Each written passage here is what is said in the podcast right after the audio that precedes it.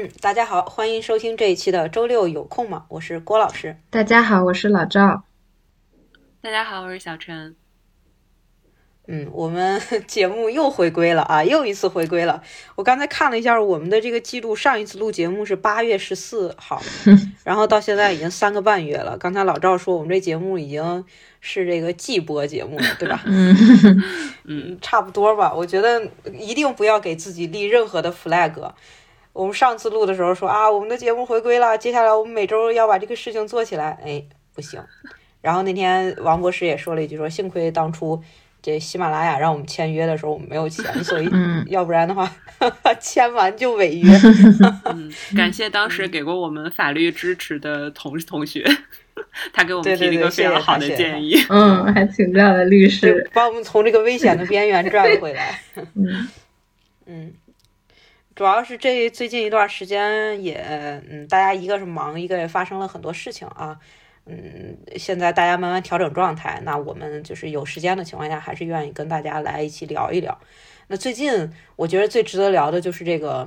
还是这个疫情。疫情我们聊了很多期节目了，但是最近有了新的变化，就是各地的这个政策呀，嗯，有这么几个城市已经尝试着在放开了。你比如说，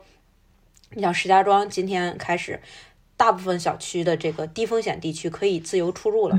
啊，我们就是今天下午出去了一趟，小区门口连这个核酸也已经不看了。哦，啊，出去之后这个车路上的车也显多了，但是可能一些这个店铺啊，啊，一些这个这个这个小的这些门脸儿啊，可能还没有完全的开放。但是我觉得这是一个开始吧，就是政策上的一些放松。然后王博士，你在北京那边，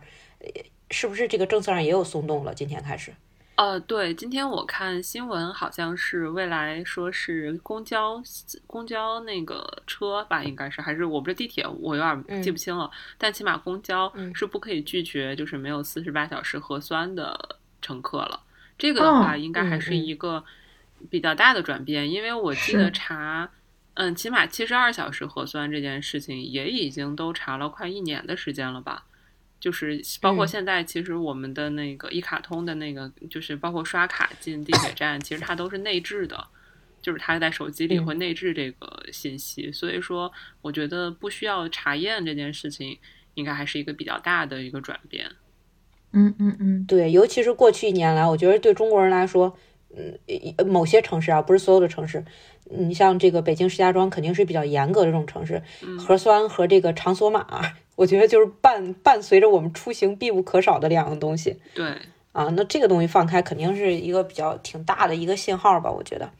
啊，就是之前石家庄开放的时候不是上热搜了吗？他那个新闻，呃，不仅上了微博热搜，而且上了这个国外的很多各大媒体，就说中国有了这个二十条，然后石家庄率先就是成为第一个开放城市。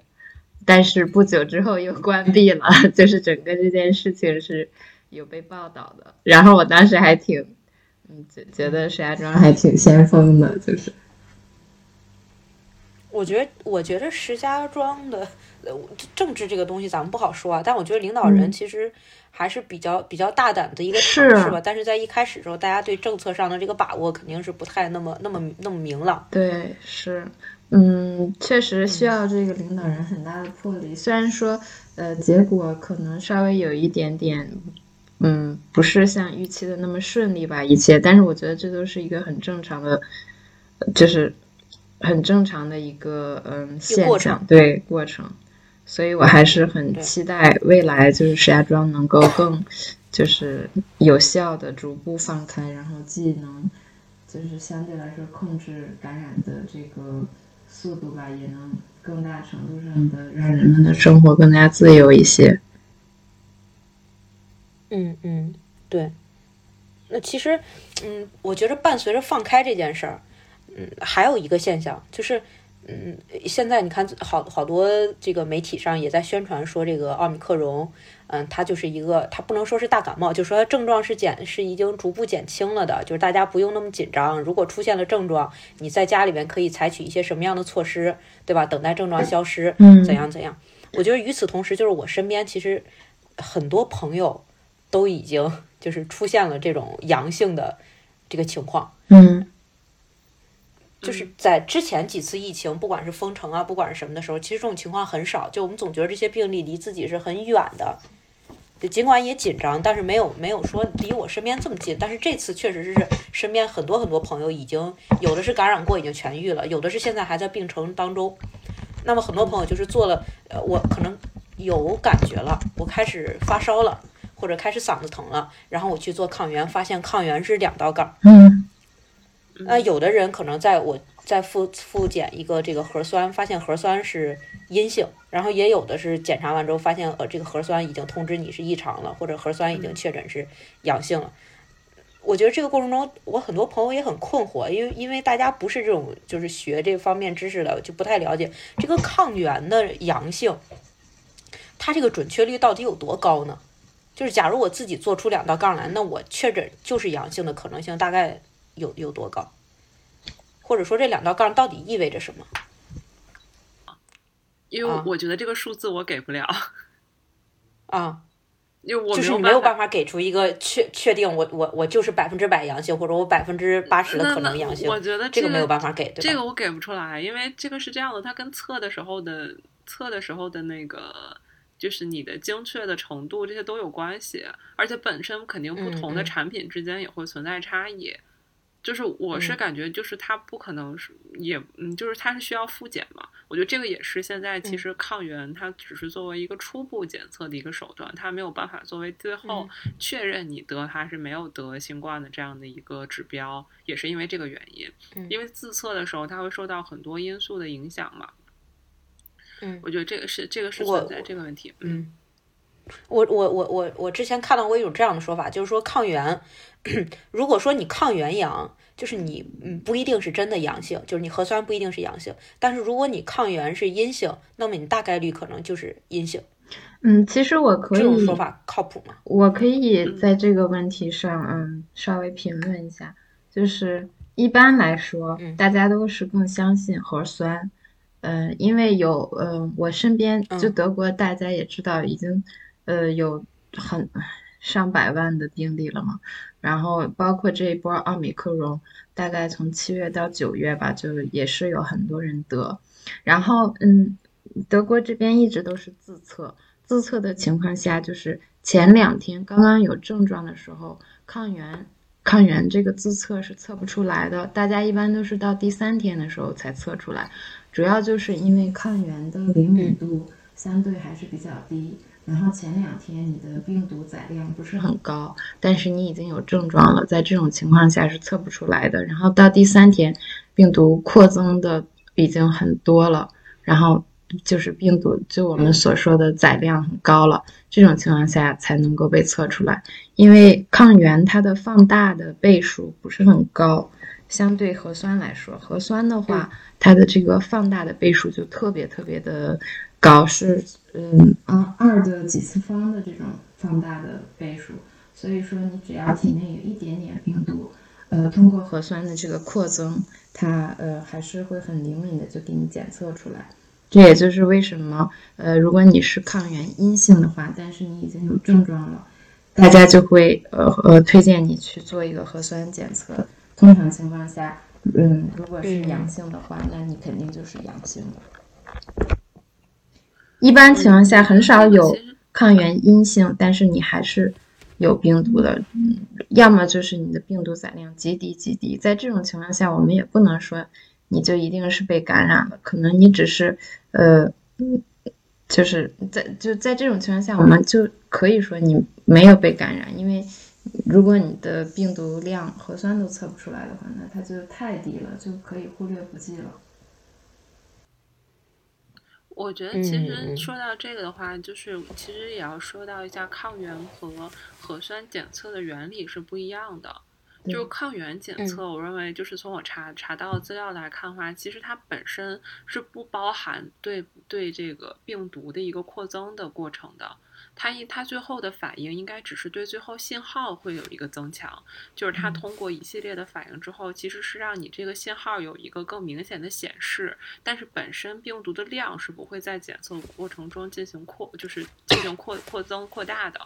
就是它其实。更多的就是说，靠的是，其实我觉得我们抗原检测就可以认为是病，它其实检测像病毒外壳嘛，其实这就是外壳上的这些，然后它是与试剂盒里面的这个，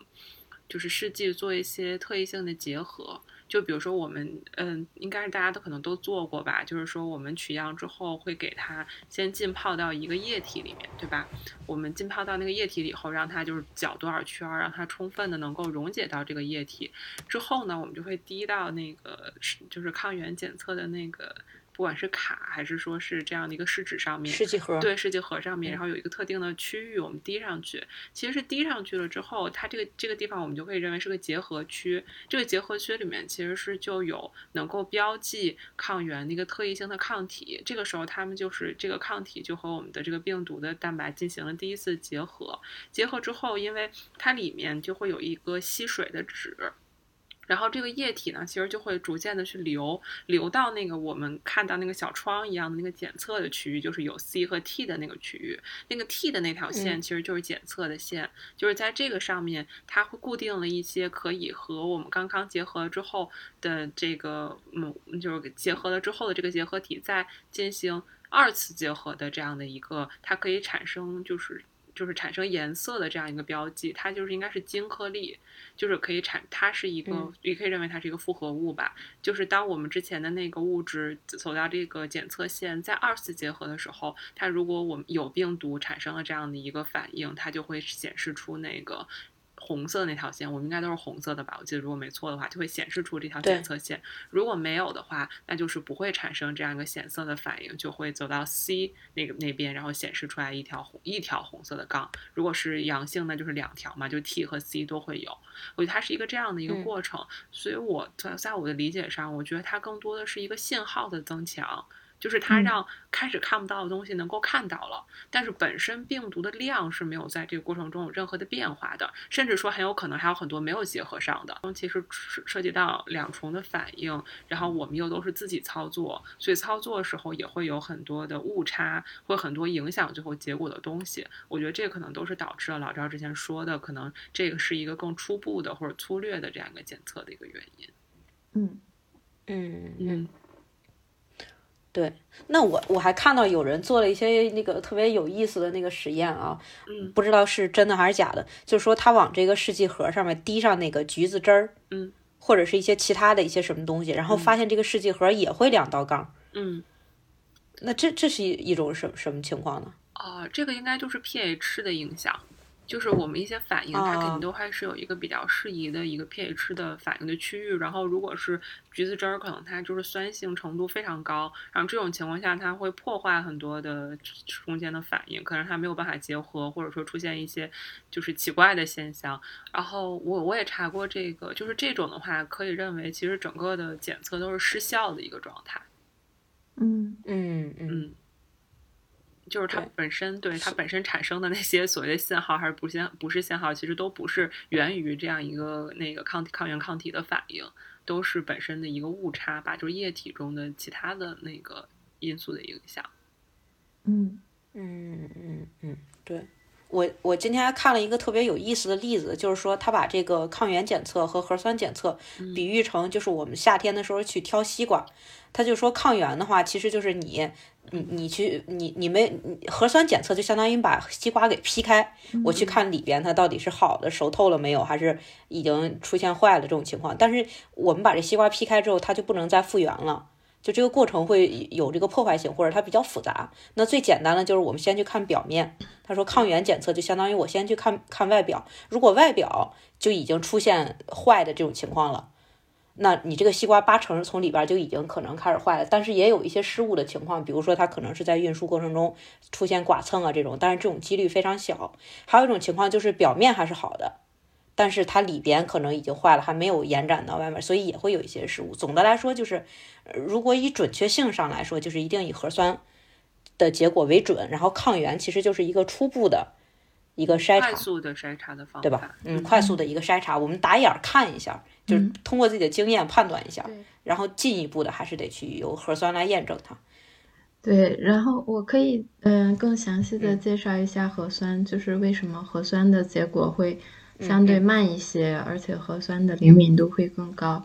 就像嗯刚才嗯王博士已经说了，嗯核酸呢它其实包含了一个呃放大的过程，就是比如说你只有你体内只有一个病毒，然后这个核酸它测的是病毒里面的这个遗传物质嘛，就是里面的这个 RNA。RNA 它的名字就是核酸，然后每一个病毒呢，每一种病毒都有一个特异的呃 mRNA 呃 RNA 的序列，就是 RNA 病毒。然后 就是这个新冠呢，这个奥密克戎它也有它自己特异的这个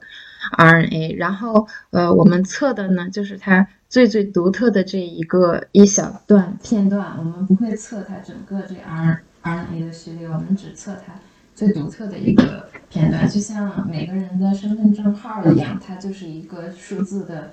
呃，随机排列嘛，谁和谁的数字都不一样。然后这个奥密克戎呢，它也有一个自己专就专属的一段这个遗传物质的信号。然后它里面只有四种，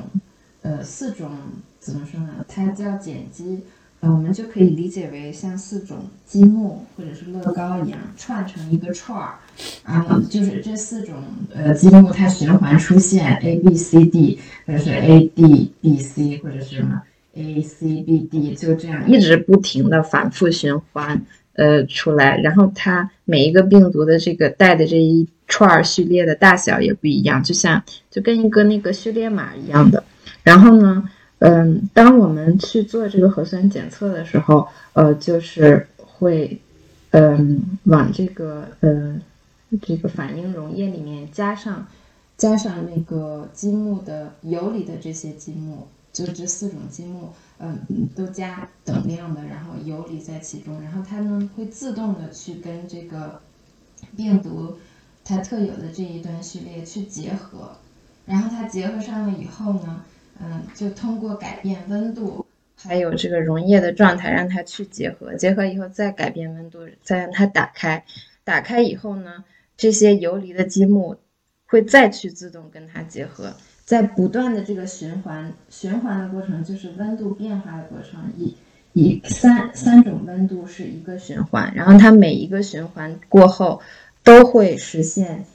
一条。这个 RNA 序列的扩增就是一条变两条，两条变四条，四条变八条，就是这样的一个过程。然后，呃，经过这几次循环呢，呃，因为它这些游离的积木，它上面是带有荧光的，然后最终呢，从一一个没有荧光的序列变成，嗯，一一大堆带有荧光的序列，然后这个荧光是可以被我们呃这个机器识别出来的。然后通过这个荧光的强度去告诉你，这个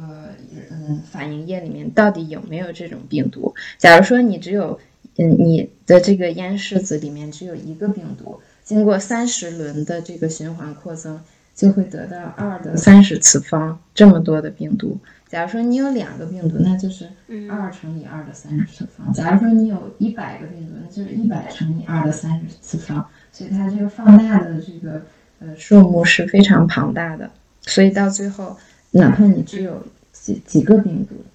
也可以被检测出来。然后，嗯，每因为每一轮反应都需要时间嘛，呃，就是这个积木它呃放上去是需要，就是它跟这个呃病毒的 RNA 序列结合上去是需要时间的。一般来说，一个循环的时间是。呃，一分钟。然后，假如说你做三十个循环，那就需要三十分钟。假如说你需要想做更多的循环，那就是更长的时间。然后它还包括之前升温的时间，后面降温的时间，然后机器去读取的时间，所以它就会比呃这个抗原检测要慢很多。但是一般来说，嗯，一个小时也足够整个反应的这个完成。而且一般来说，呃，一次。嗯，就是这个机器是可以做，呃，大概九十多个样品，然后这个是核酸检测的一个嗯，为什么时间要长一些？其实呢，呃，核酸检测也会出现假阳性和假阴性，嗯，呃，这个就取决于第一就是你对这个呃阴性阳性的定义，也就是我们经常会说这个 CT 值，然后这个 CT 值就是循环的次数，有的有的这个。嗯，大家会看到，有的时候是四十个循环，有的是三十五个循环，有的时候是三十个循环，呃以上，呃还没有做出来，这个时候会定义为阴性，就是它 CT 值的选择会不一样。那这个时候到底什么样的才才是阴性呢？其实这个我们一般都会放一个阴性和阳性对照，阳性对照呢，就是说，呃，在一个呃检测的这个环境里面。放很多病毒，就是确定这里面是肯定有病毒的，然后去看它扩增出来以后需要多少个 CT 值。一般在这种情况下，大约十个到十五个 CT 值就肯定能检测出来了。然后这个参考这个参考标准就是阳性。然后还有一个阴性样品，这个阴性样品呢，就是在里面，比如说只放水。放纯纯的水里面肯定是不含病毒的，然后你去看，在这种情况下，你多少个循环能测出来，或者多少个循环还是测不出来。比如说，呃呃，但是通常情况下，我们一般都是只做四十个循环，再往上就没有意义了。再往上就是说明，嗯呃，就尽你可以无限可能的放大，但是你不管怎么放大也放大不出来，所以一般都会选择四十个 CT。然后你看这个水能不能做出来？如果这个水已经做出来了，那它就是假阳性；如果三十个循环下水没有做出来，那它就是正确的阴性。所以这个这种情况下，你就要根据呃阴性对照和阳性对照去确定哪一个数字是最合适的。你就要这个中间对你就要保证范围是吗？对，要选到一个 CT 值去保证阴性的仍然是阴性，然后阳性的肯定是阳性，然后。这个时候，这个结果才是有意义的。啊，我就前一阵儿就有听说过，就是在方舱的这些人，就是他们会说啊，我这我的 CT 值今天已经多少多少了，就是可能已经四四十以上了，或者四十五或者多少我就可以出舱了，就就是这个意思，对吧？嗯，就是等于是确诊的阳性的内部也会有可能，就是病毒载量更高或者更低的差异。没错，会有点这个感觉，嗯，对，就是会有强阳和弱阳。强阳就是你那个东西，你你的这个咽拭子一放进去，嗯，它抗原嘎嘣儿一下就两道杠，或者是 CT 值八个九个就出来就出来阳性，那它肯定就是强阳，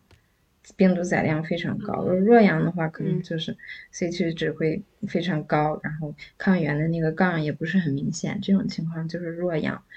它你体内的这个病毒的量也是在动态变化的吗？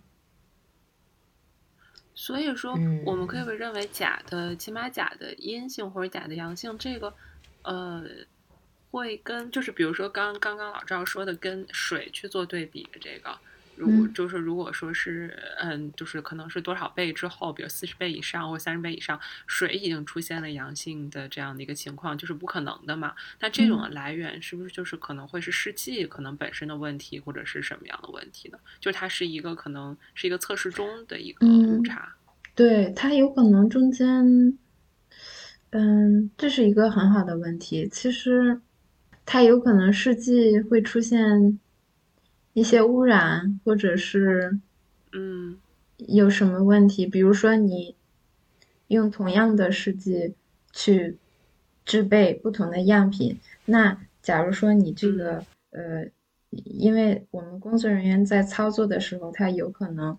呃，沾到了，比如说一个阳性样本，然后他再去用同样的这个，呃，枪头去回去回到他。呃，就是原本的这个试剂里面，那这样的话，它就相当于把病毒带到了它的试剂液里面，那整个试剂液就污染了。在这种情况下，你用一个水，呃，做这个阴性，那也是可以做出来的。这种情况下的话，就要重新换试剂液，换一批新的干净的试剂液再去做才有意义。嗯，这个现在的话，其实我们很多阳性的患者，他也不是根据一次的核酸就确定他是阳性的，很多都是如果是初筛阳性之后会再复检，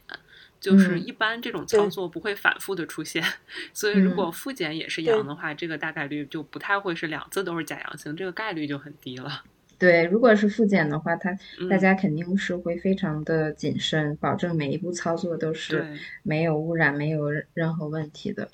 我我个人的理解是这样的，嗯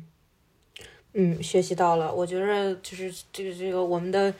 嗯，在听我们节目的朋友们，可能听完前面赵博士和王博士的介绍，也大概明白了，哎，抗原是怎么回事儿，核酸是怎么回事儿，包括就是我们这个核酸结果为什么要等上一天一夜，有的时候才能出结果，原来中间过程中有这么多的这个要实验去操作的这个这个步骤，对吧？嗯，又长知识了。我们前面聊了这么多关于这个核酸呀、抗原呀、疫情的东西，我总的来说，哎，我觉得这是因为这段时间大家还是关注的比较多，对吧？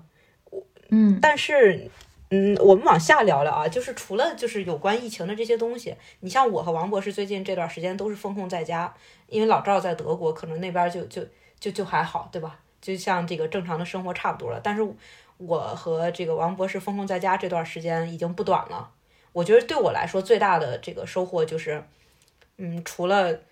每天被迫学习了这么多原本我可以不了解的东西，这这些东西之外，就是有了更多的时间去做一些自己想做的事情。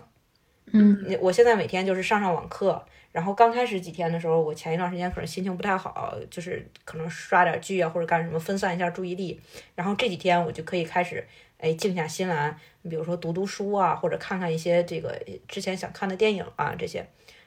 我就想问问你们两个最近这段时间，尤其是王博士，有什么嗯新的这个这个读的书啊，或者刷的剧啊，可以给我们介绍介绍？我觉得大家这个这个这段时间来，可能也会比较需要这些推荐。啊，我其实之前看了那个综艺《再见爱人》。但是我越看越丧，嗯，我觉得实在是太丧了。然后，尤其是我开始从第一季看了，我第一季甚至都没刷完。然后后来发现第二季我可以看，第二季就很抓马嘛。我不太知道，就是听众朋友们有没有也在看这个综艺的，就是非常的抓马。就是我看到第一季的时候，我还会感觉说每个人身上好像都会有我们自己的影子，就是会有因为。我觉得就是不管是为人处事还是什么上，可能我们也都会犯一些这样那样的问题，或者我们的性格也会有共通的点。但到第二季的时候，我觉得已经逐渐就是有点有点逐渐逐渐魔幻，哦，就是他们的那种节奏，就两个人相处的节奏非常的窒息，然后但是很窒息的两个人。还都有人并不想离婚，然后另一对儿就是我到我我到现在有点气了，我不知道后面他们是不是说了他们的问题。就是我看到大概好几期之后，我都不是很知道为什么这两个人就就分开了，就好像就是就是很奇怪，就是但是这个剧的我觉得总体给人的感觉就是好像给人就是非常紧绷吧，这种心理状态。我觉得就是如果比较喜欢看像什么帮大哥呀什么这种调解类节目的同事 同听众朋友们，可以去看一下这个节目。如果只是纯粹为了那个看个热闹，好像也还行。但是这事儿就是不能经起来细琢磨，否则就是风控在家，越看越糟心。替他们替他们替他们麻烦是吗？替他们糟心。我看了两期，实在看不下去了，我觉得太太难过了，心塞塞。我。所以推荐不推荐？我让你推荐给大家想看的，所以这个是可以让大家拔草的，是吗？对，我觉得不是这个，就是还是说那一句嘛，想看个热闹的可以看一看，嗯，可以消磨一下时间的可以看。对，然后非常的八点档吧，我觉得这个，你觉得自己的生活太过于平静的，你就可以看它一下，对吧？给自己增添一些这个这个起伏，情绪上。对，我觉得确实就是，嗯。就是，但是不要代入啊，不要代入，因为每个人可能走到那一步，他都有自己之前积累的很多问题，包括这自己的很多经历吧，可能才会让两个人的关系和精神状态走到那么一个，在我们看来可能外人不是很能理解的一个状态，但是就冷暖自知那种感觉吧。好，那这节目大家嗯，酌情去看，酌情去看。对，然后剩下我我我觉得弄一就是推荐一本那个就是科普的小书吧，就是比较轻松，就是而且字儿也比较比较少，然后大家可以图个乐儿那种。我其实我今天刚刚刚我选定这本书的时候，我就有点迟疑，我说我之前是不是推荐过？因为我们的节目好像录了中间隔太久了，我都有点忘掉了。应该而且我们录过不少期推荐书的节目。嗯，对对对，因为这本不是我最近看的，就是我最近看的那个，因为没看完，所以就不太。好推荐，然后我就嗯，先先推荐一本之之前看的吧，就是这本书叫《动物的错觉》，嗯，就是它是日本的一个作家，然后它是一个，嗯，我我记得应该也是没推荐过，对，它是一本那个，它是一个嗯，动物日本的著名的动物行为学的学者去写的一本书，叫日高敏敏龙，那反正就是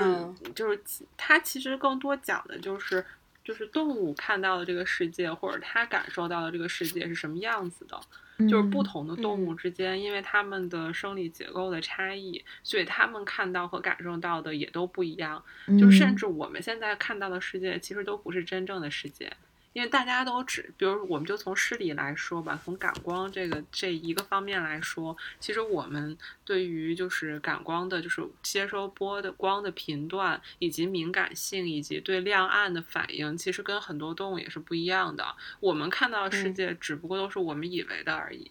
就比如说，其实打个比方，就是苍蝇和狗其实看到的世界就是不一样的。苍蝇其实它是。对于那个它有趋光性嘛？它对于亮的东西，就是那个就是就是，其实就是说，我们可以认为，嗯，它知道它能看到灯是灯光是亮的，就这个是它能看到的。但是狗的世界，其实它对于这个亮可能就。不是特别的敏感，就是它里面画了一张图，就是一个房间，人类看到是什么样的，狗看到的是什么样的，然后苍蝇看到是什么样的，就是它可能对就是苍蝇会对于这些光照过的有反光的这些东西，它可能能看到这些，它比较敏感。但是那个狗看到的其实就是也是就是更相比人就是更有限一些，它可能看到的就它可以看到椅子呀什么这些东西，就是我觉得它这个里面更多的是就是介绍了一些不同的动物的一些行为吧，我觉得就是当做一个科普的或者是是就是这种拓宽拓宽一下自己的知识的这样的一个东西，就是可能更更那个什么更更。嗯，而且我觉得这个书挺适合这种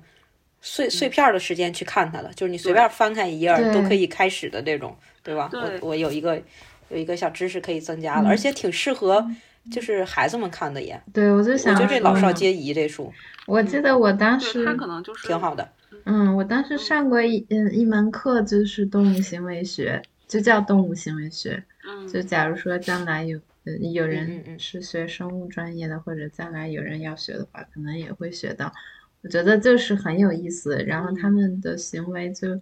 很多，嗯，是会嗯颠覆我们人类的认知，就是我们把它很多对于他们的行为，我们人类是存在一些想象，或者是从人类的角度的解读，但是实际上他们会有嗯其他的意义，我觉得的特别有意思。其实有点。就跟你看动物那个动物的纪录片的时候也是，它会展示每一种动物它在不同的季节或者是在不同的环境下它的一些嗯嗯非常奇怪的行为，但是它背后都是有原因的，就挺好玩儿。嗯。或者说，就是换一个视角去看一下这个世界，就是你熟悉的环境，你熟悉的世界是这个样，但可能在其他的物种眼里边，他们拥有的是另一个世界。对，就像一个异世界一样，就是大家拥有不同的这个这个认识。嗯，对，而且包括我们对动物的很多的看法，就我们认为它好像有一些很萌的一些举动啊，或者是一些你觉得可爱或者是不可爱的行为，其实它都不是。为了可爱，为了取悦我们，对，为了取悦我们或取悦人类，它很多都是有生生生物学意义的。是，就是之前我好像也在节目里面介绍过一个那个天地设计，就是天地创造设计部吧，就是一个动漫，好像我介绍过，就是也是讲动物的。然后我最近对这个比较感兴趣，然后它里面就会讲到一个那个，呃，树，呃。就是那个水獭，嗯，就是我们知道它就是把那个宝宝放在自己的肚子上，而是喜欢揣手嘛，对，它喜欢揣着手那种，然后人们会觉得特别萌，但其实这是跟它的那个保温呐或者是什么这些都是有关系的，嗯，就是它这么养着游泳，就是它它是为了生存，它不是故意卖萌。给我们看的，虽然最后是一个非常可爱的行为，但是这个跟它好像是 手掌上没有太多保温的。就是保温的措施可能容易冷，这些都有关系，所以他才会采用这样的一个游泳的方式。嗯，我觉得听完这个解释之后，感觉他更萌了。对他那一期非常的萌，那一期也很萌，就是他讲的特别可爱，然后讲那些设计师们都已经就是星星眼被他萌化了，觉得太可爱了。就在那个动漫里也是这个样子的。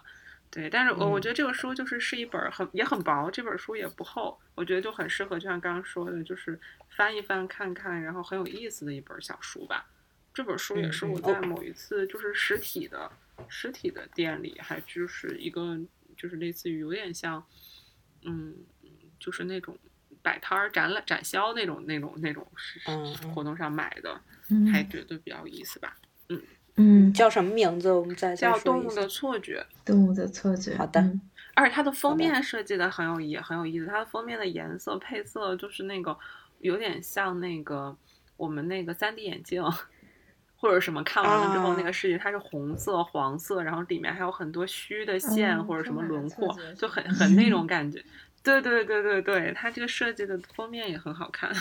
哎，我觉着有的时候对我来说，影响我就是想不想读这本书的那个很大一个原因，就是它的这个封面设计。其实也，如果吸引人的话，就挺还挺那个什么的，嗯嗯，挺能吸引我，最起码翻开它有翻开它的冲动的。嗯，对，嗯，这个就是推荐给大家。嗯，谢谢。好的，老赵呢？啊，我老赵虽然没有被风控，但是我觉得每天生活也特别丰富。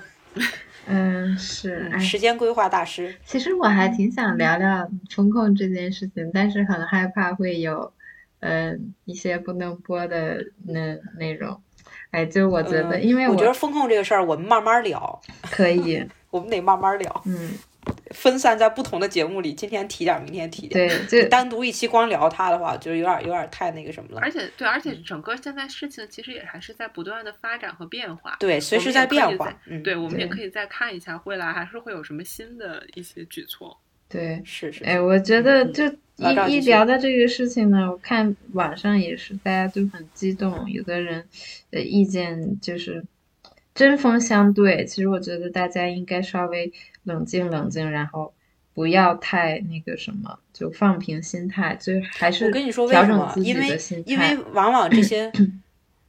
因为往往冷静的人，就是就是比较中立态度的这些人，或者观望这些人，他是不在网上发声的。哦，对。也是，即使你看我们来做节目，把我们的声音来说出来，但其实，在不管在微博上，还是在什么知乎上，还是在豆瓣上，其实我们是比较少发声的那一类人。而且我身边大部分人其实是这样的，嗯，而往往是那些就是在网上发声那些人，他可能，嗯，有的是一时冲动啊，有的可能就是想法上更、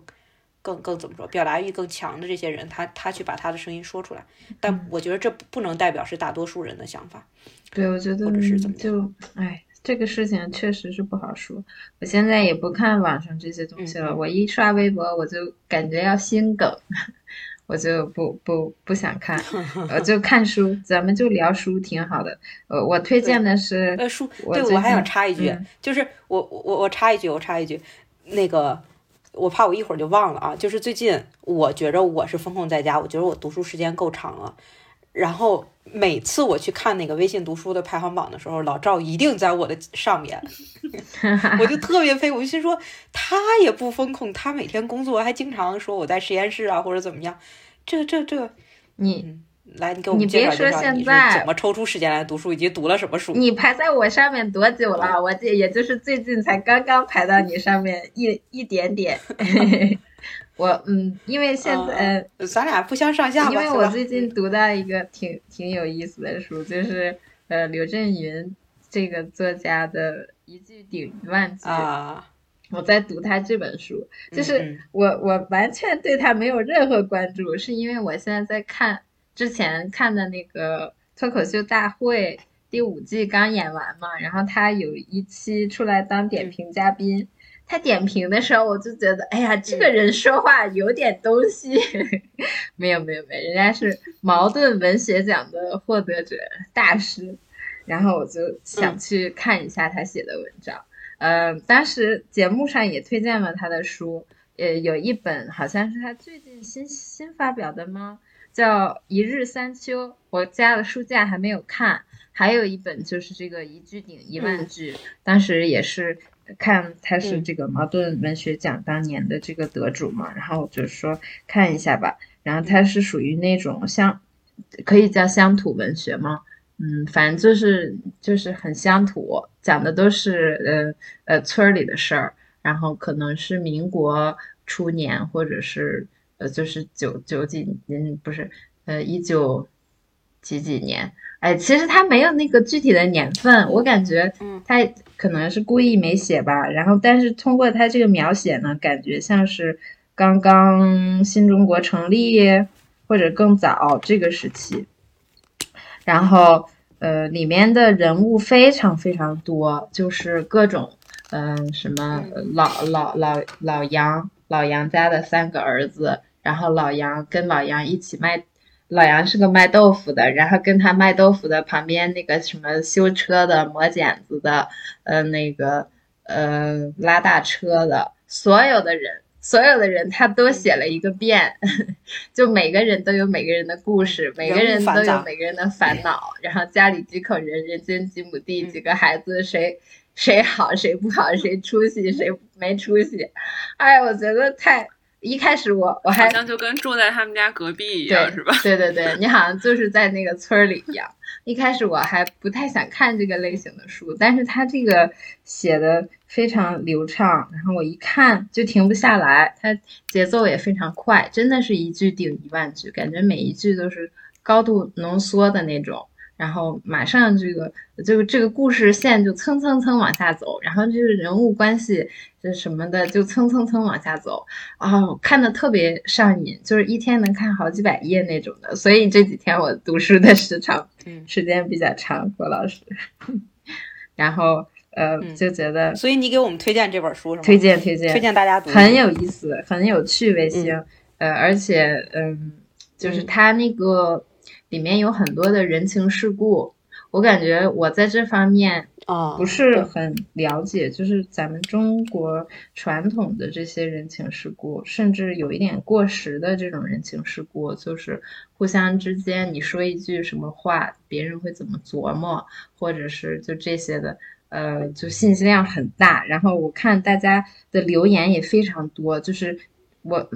这个微信读书嘛，它里面每一句话它。下面如果有人评价的话，它会有虚线。然后你读这本书的时候，基本上每句话都有划线，就下面都有人在评论，就是呃这两个人怎么样，怎么呃那个怎么样。然后每一章结束以后，也是呃很多很多留言对这一章的评论，呃就看大家的留言也很有意思，就就感觉很多东西可以琢磨这里面。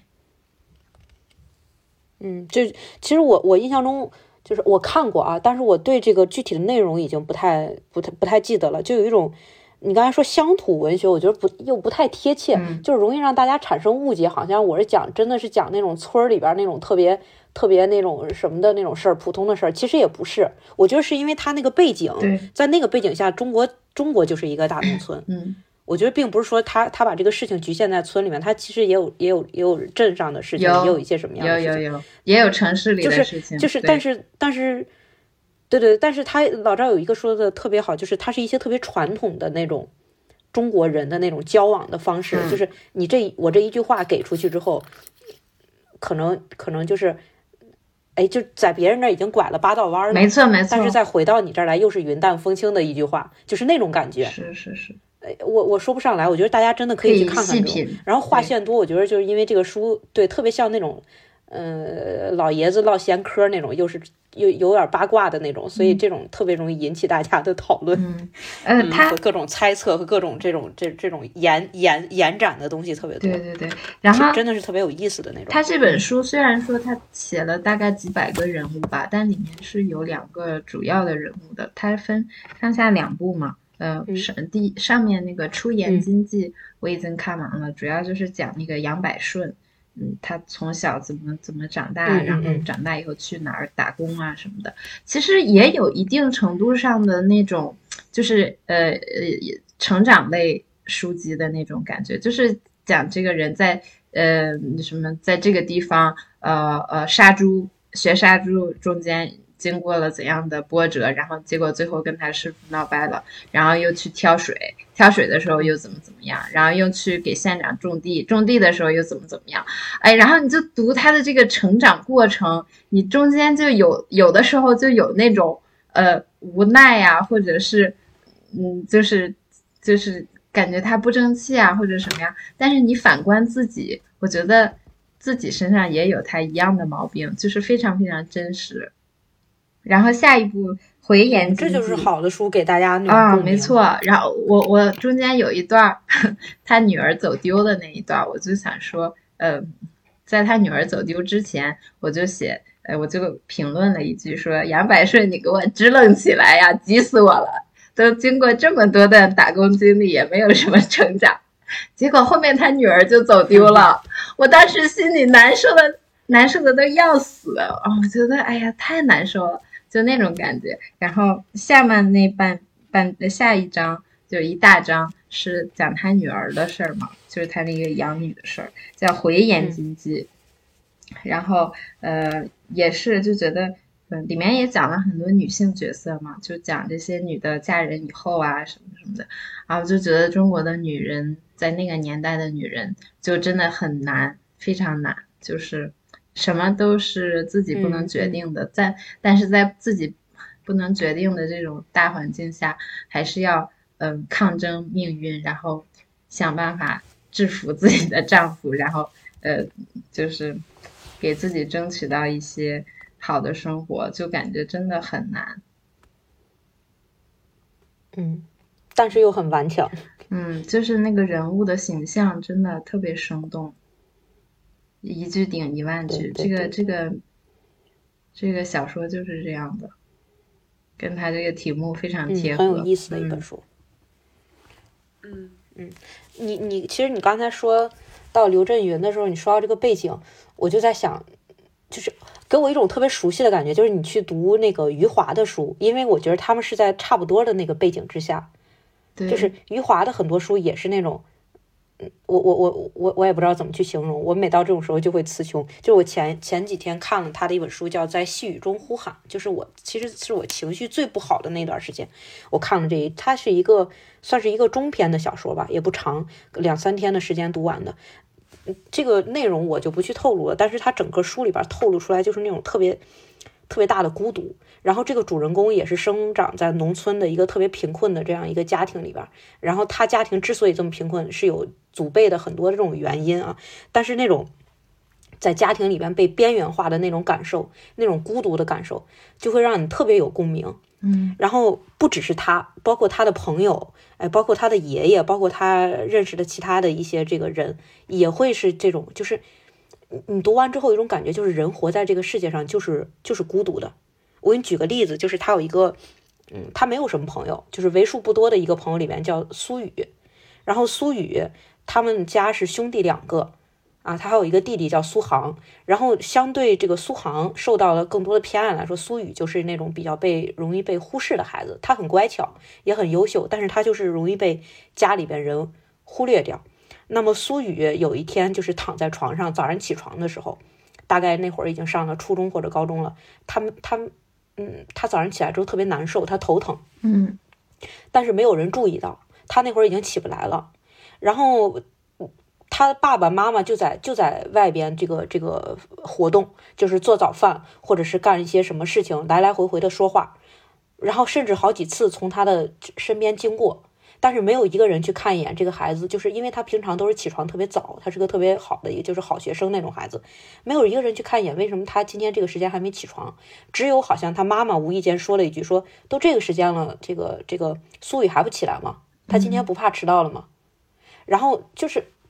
云淡风轻的提了几句，然后接接二连三的爸爸上班走了，然后妈妈也也走了。走了之后，他弟弟苏杭每天都赖赖床，起来之后甚至就是逃学这种。然后看了一眼他哥哥，就说：“你也有这个赖床的时候。”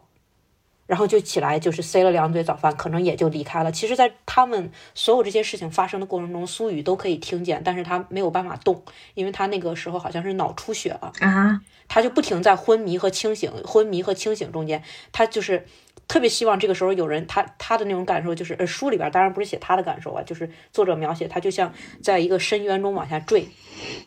然后当他清醒的时候，他好像就是又又要起来的感觉，就需要有一个人抓自己一把，但是没有没有这个人，就所有的人都在他旁边经过，然后又又离开了，就忽略掉他了。只有他的好朋友就站在窗外来找他，就是这个主人公就喊他说：“苏雨，苏雨。”喊了两声，没有人答应，就以为家里没有人。但是回想后来，就是事情发生了之后，大家才知道他在外边喊的那个时间，其实苏雨已经已经已经已经离开这个世界了，就是在孤独中离开的。这是里边特别小的一个故事，嗯，然后当时我在我的那种心情下看了，你就会觉得，啊，原来原来这种孤独就是每个人都会都会有这样的，就怎么说，无孤独是无处不在的，就是你生下来，生活就是这么残酷，生存就本身就是这么残酷，嗯，我也不知道当时为什么我会选了这本书，然后我把它读完，但是，嗯。但是你读完之后又会又会很淡然，你就会觉着一种平静，就说哦，原来生活就是如此，就是你不是一个什么孤立。书中还举了类似很多这样的故事啊，大家可以去读一读。然后，嗯，然后我就想，余华的小说还有一本，就是之前很早读过的，就特别有名的那个《活着》。嗯。嗯，也是类似于这种，我觉得余华就特别善于写这种东西。就明明他自己是一个很乐呵的人，但是他不知道为什么会写出这么多悲伤的文学，就是特别善于写那种 没没给了你一点希望，然后但是你又很快又失去。就是那个活着那个故事，真的给我一种感觉，就是为什么这世界上的不幸都会这么苦，在一个家里，对，会集中在一个人身上，对。就是那个，你看主人公叫福贵，对吧？一说到这个，大家就会比较对对比较熟悉这个。他好像他，我觉得余华在写的时候，肯定是把一种这个时代巨大的那个悲伤集中到了这一个人身上。对，真的是写的非常苦。但是我印象最深的是这这本书，就是最后的时候，就是福贵他身边的人，嗯，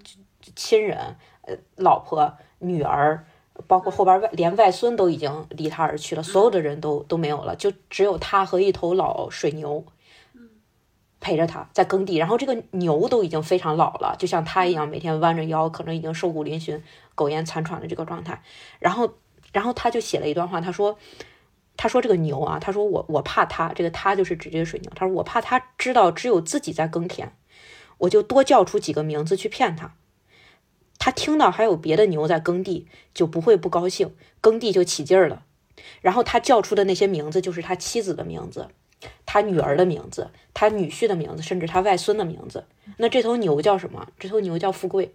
然后我当时读到这儿的时候，你知道那种震撼，就是，嗯，他就是那头牛。其实，他他他说是他在骗着这头牛，给他鼓着劲儿，告诉你有很多牛在陪着你干活，你就不偷懒。其实他这是在，我觉得这是他最后的信念了。他在骗着自己，就还有这么多人，其实在陪着我。但是那时候其实只有他，这个世界上只有他自己了。嗯，那种孤独，我觉着。余余华就是有一次采访，他就说，人家就说你为什么能写出来就是这么好的文学，就是大家都能读懂的文学。他说，因为我我认的字儿不多，就他很幽默。但是我觉得恰恰是用这种最特别简单的这些文字，没有特别华丽的那些词藻，写出来那种特别震撼你的句子的时候，我就觉得啊，太牛了。确实，原来就是就是写苦难还可以这样去写。嗯。我我我是听到你讲刘震云的这个这个故事的时候，我就想到了余华。我觉得他们这个故事背景是有点像的。嗯 嗯啊，好沉重。对，但是我我也我其实是想说，这个沉重的故事吧，就是包括说生命中遇到的很多事情一样，我觉得不同的人其实确实是会从中能看到不一样的东西。就是我觉得写写这个书可能。就是在这样的一个大环境下，就是我觉得可能是有的人看到他会从中就是迸发出一种我更要去珍惜我现在生活，因为其实小说里的情节都相对更极端一些，对吧？可能有的人会会认为我更要珍惜我现在的东西，我觉得这是一套在我们看来相对可能才积极一点的。但有的人可能就会认为反而进入到一个更消极的、像毁灭性的这样的一个情绪里面。我觉得这是两种的情绪。在我觉得其实这种像像像余华这种作家，他就是他写苦难，但是他好像就是他又在教给你怎样去面对苦难。嗯，就像你说的，我我我读完这些之后，我好像觉得啊，原来还有人是这样去面对这个世界的，原来我还我不算是苦的，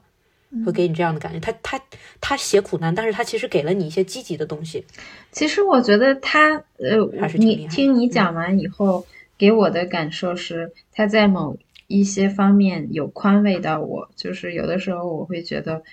也在有孤独的时刻，我会迷茫啊，或者是困惑。但是读了他的书以后，我会觉得可能苦呃孤独就是人生的常态，就是每个人都在经历的。有的时候活着可能比死了还要痛苦，但是活着就是。呃，活着可能有的时候就是在品味孤独。其实有的时候我们经常会说生命的意义呀，什么呃，生命的呃广度啊、深度啊之类的。有的时候生命没有意义，就是在虚度光阴，就是在等时间流逝。尤其是到你老了的时候，嗯，我看那个有的时候人们会在呃网上。有有人会说，像他奶奶呀，他爷爷呀，每天好像也没有什么事情做，然后就在那坐着发呆，或者是呃，就就坐着晒太阳或者什么的，什么也不干。我觉得这是生命的一种状态，就是包括他这个活着也是，有的时候生命就是在经历苦难，经历孤独，然后我会被宽慰到。嗯，是的。哎呀，我。我我本来要介绍的书还没有介绍，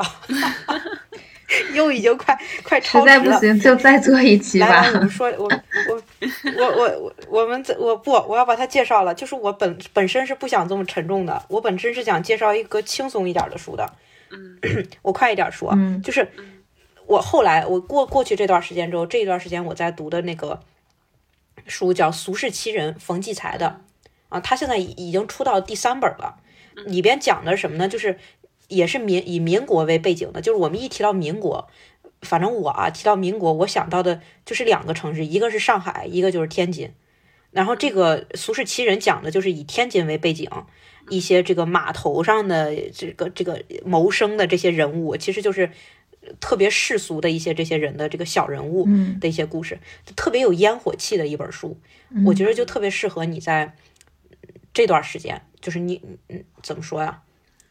嗯，你你想给生活添点乐子的这种时候，你去看这种书。然后里边有几个故事，对我来说印象特别深刻。有一个故事叫，有一个人叫张大力，张大力他就是个在码头上扛大个的，用天津话说就是卖，用咱们话说就是卖力气的，扛东西的这么一个一个人。然后呢，天津有一个这个卖食材的这个铺子，他门口放着一个大石锁。然后这个石锁上面刻着一行字儿，说：“凡举起此石锁者，赏银百两。”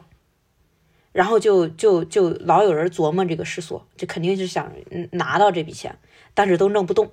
然后就有人说：“那把那个谁张大力喊来吧。”嗯。然后张大力来了之后呢，就把这个石锁哎 就举起来了，然后大家就喝彩，然后就赶紧把这个掌柜的叫出来，就你你把那一百两银子给人家，对吧？哎，结果这个掌柜的就乐了。就把这个张大力请他坐下，给他倒上茶，说：“你刚才举起来的时候，你没看到那底下还有一行字儿吗？”嗯，张大力就想：“你这我，你是不是想骗我再举一次，是吧？没事儿，我能举起来。”然后 又站起来，嘿，举起来。然后这时候就有人看到那个石锁底下刻着一行字儿，说：“唯张大力举起来不算。”然后大家就就就笑嘛。然后张大力他自己都乐了，他就把这个石锁放回去了，然后银子也不要了，他就特别高兴，他就走了。就为什么？因为就是他知道他在别人心里边有分量，就是有有一号。嗯，对。哎，就特别有意思。我就觉得，对对对。然后这个故事，我觉得我读完之后，哎，我就觉得这是什么？就是告诉我们，你有的时候其实你不需要特别急于去证明你自己。嗯，就是你有你你在别人心里面有这一号，你就是有这一号，你没有。谁也帮不了你，你就像其实我们平常也总是想去证明自己，就是像有的明星去卖一些人设呀，就像我们包括平常发个朋友圈啊或者干什么，其实都是一种人设，嗯，就是我们想去证明自己，我是个有生活情趣的人，我是个爱读书的人，我是个怎么怎么样的人，其实不用，就是你是个什么样的人，你就是什么样的人，嗯，大家心里边。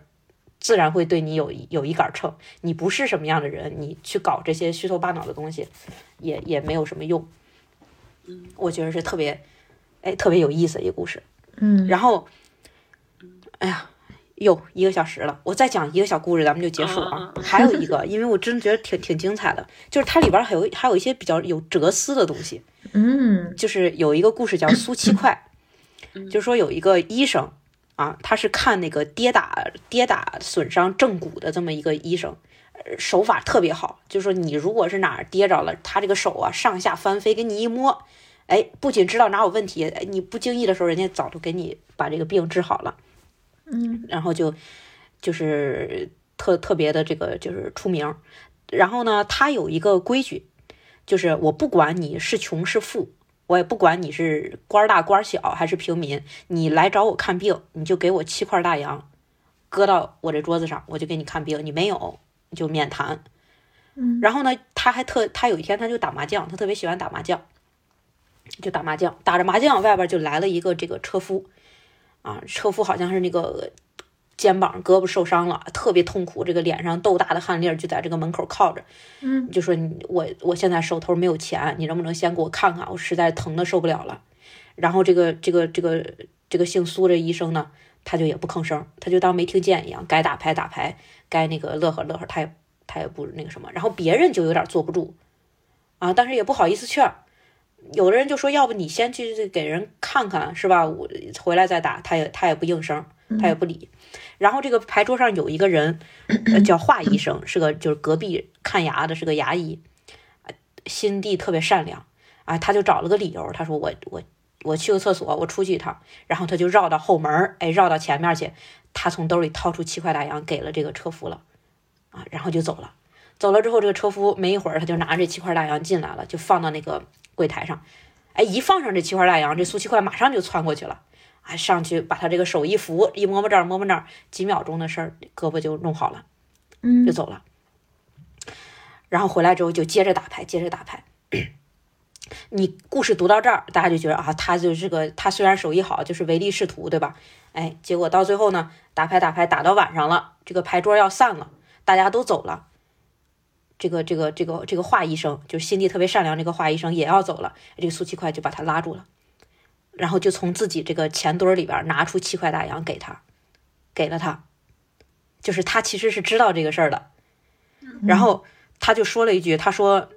他说规矩不破，但是感谢你的善心，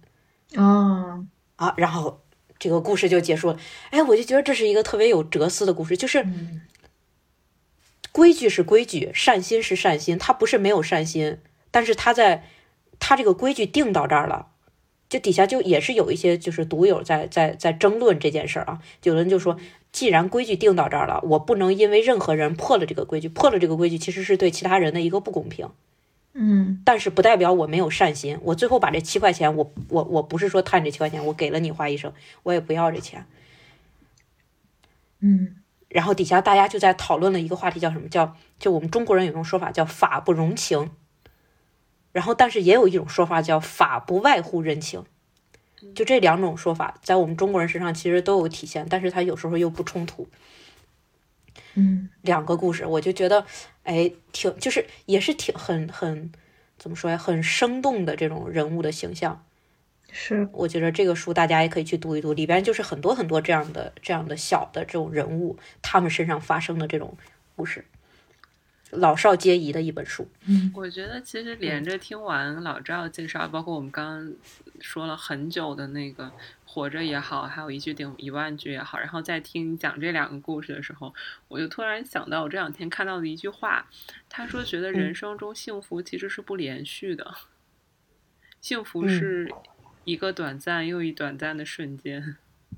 就是我感觉我刚听完这的时候就特别有这个感触，就是好像我们因为后面两个故事相对轻松，而且让我们看到了其中好多人的闪光的地方，或者说是很善良的那种，就是好的幸福的点。但前面我们说了漫长的苦难，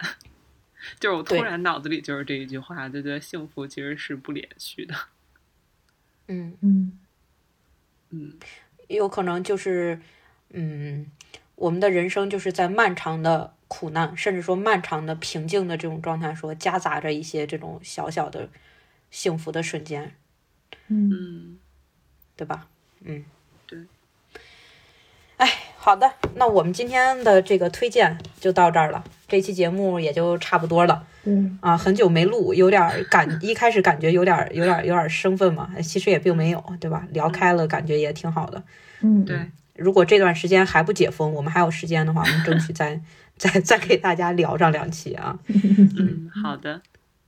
行，那今天我们就到这里吧，好吧？嗯，好的，那就下期见。祝大家周末下期见，感谢大家的收听，拜拜。嗯，晚安，